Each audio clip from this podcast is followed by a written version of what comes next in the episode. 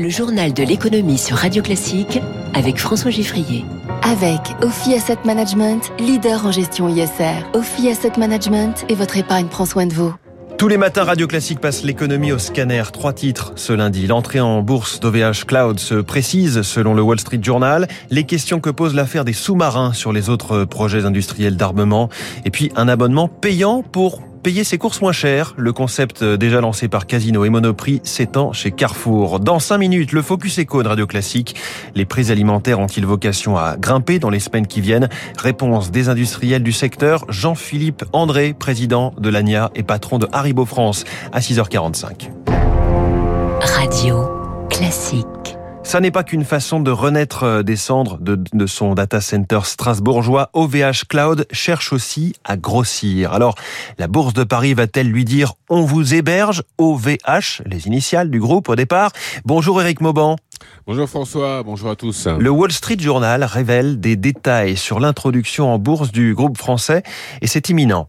Effectivement, pour le Wall Street Journal, l'annonce pourrait être pourrait intervenir euh, aujourd'hui. L'opération valoriserait OVH Cloud près de 4 milliards d'euros.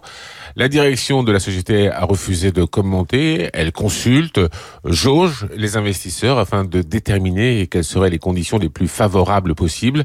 La cotation pourrait se faire à Paris. OVH est une société créée à Roubaix en 1999. À l'époque, il s'agissait d'une petite entreprise. Eh bien désormais, la société est le plus grand data center d'Europe.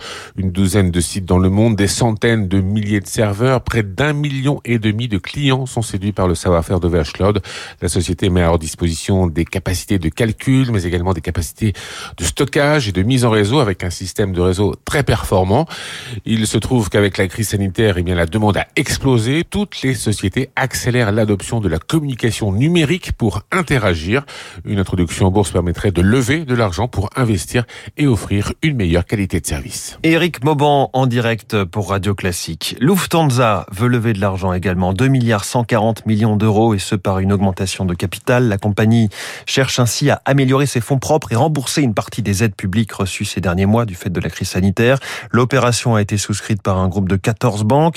Lufthansa, qui est la maison mère d'Austrian, de Swiss et de Brussels Airlines, est en pleine restructuration. 30 000 emplois supprimés depuis le début de la pandémie. Une flotte qui va passer de 800 avions à 650 et une perte de 6 milliards 700 millions en 2020.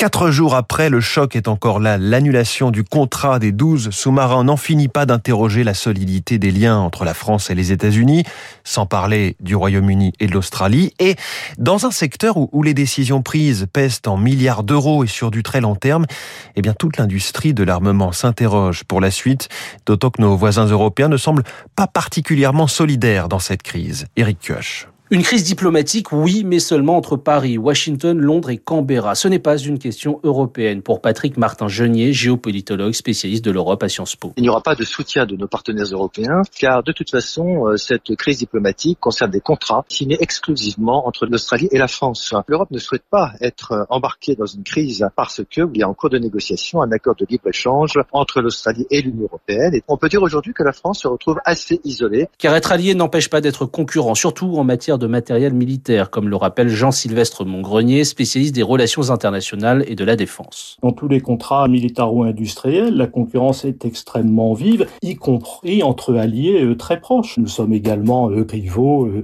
des Allemands, par exemple, hein, pour la vente de sous-marins. Nous sommes concurrents, eux, des Italiens dans l'industrie navale en général, donc ces pays n'ont aucune raison d'épouser les positions françaises. Le silence de nos voisins pose également la question de l'autonomie stratégique européenne, car sur le plan militaire, la dépendance aux matériels estampillés Washington reste encore forte, comme le prouve le récent choix de Berlin de s'équiper d'avions de chasse et de patrouilleurs américains, alors que des projets franco-allemands étaient en développement. Eric Kioch, c'est une marque qui avait déjà dû rappeler 100 millions d'airbags en 10 ans. Takata, équipementier automobile japonais visé par une enquête de la sécurité routière américaine pour 30 millions de véhicules produits entre 2001 et 2019. Une quinzaine de constructeurs sont concernés, dont Ford, Toyota, BMW, Ferrari, Nissan ou encore Tesla.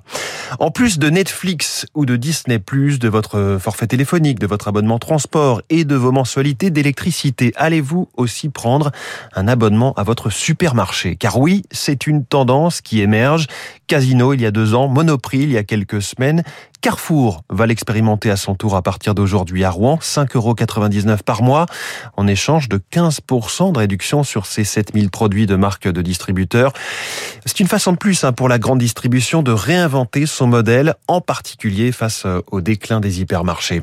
Émilie Vallès. Casino estime à 200 000 les utilisateurs actifs de sa formule abonnement. Comme Emmanuel, père de quatre enfants, il paye 10 euros par mois pour bénéficier de 10% de réduction sur ses courses. C'est mon ticket de caisse. Alors j'ai acheté pour 52 euh, euros et j'ai eu 5,21 euh, euros de réduction. Dès le départ, je me suis rendu compte que les dépenses que je faisais euh, me permettaient de rembourser très vite mes 10 euros. Et sur un mois, je peux gagner 50 euros, voire même plus. C'est donc au tour de Carrefour de se lancer dans l'abonnement pour aller plus loin que la simple carte de fidélité, explique Morgane Veil, directrice stratégie du c'est vraiment créer un nouvel attachement qu'on cherche à faire. On peut inventer des modes de fidélité plus interactifs, personnalisés, qui créent beaucoup plus de raisons de visite. L'abonnement, c'est surtout une façon de conserver ses clients. C'est une arme anti-évasion, selon Olivier Dauvert, spécialiste de la grande distribution. Ils ont face à eux, ces grands distributeurs, un consommateur qui est de plus en plus infidèle, zappeur, qui butine les promos d'un magasin à l'autre. Aujourd'hui, un consommateur français fréquente en moyenne 8 enseignes différentes tous les ans pour ses approvisionnements alimentaires. Et donc, l'enjeu pour les distributeurs, c'est de le retenir. Et si Carrefour décide de déployer cet abonnement sur toute la France, les autres enseignes devront s'y mettre, prédit ce spécialiste,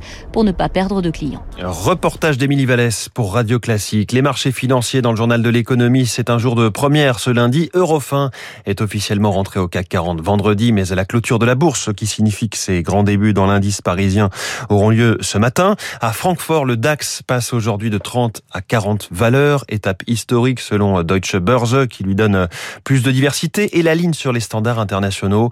On note euh, la plateforme Zalando, le livreur HelloFresh, mais aussi Airbus, Porsche et Purma parmi les petits nouveaux. Pas de cotation ce matin en Asie euh, du fait d'un jour férié, sauf à Hong Kong, en très lourde baisse d'ailleurs, moins 3,91% à 23 947 points pour l'indice euh, Hang Seng, du fait des craintes sur la faillite du géant immobilier chinois Evergrande. Dans un instant, le Focus Echo de Radio Classique, question sur un ticket de caisse.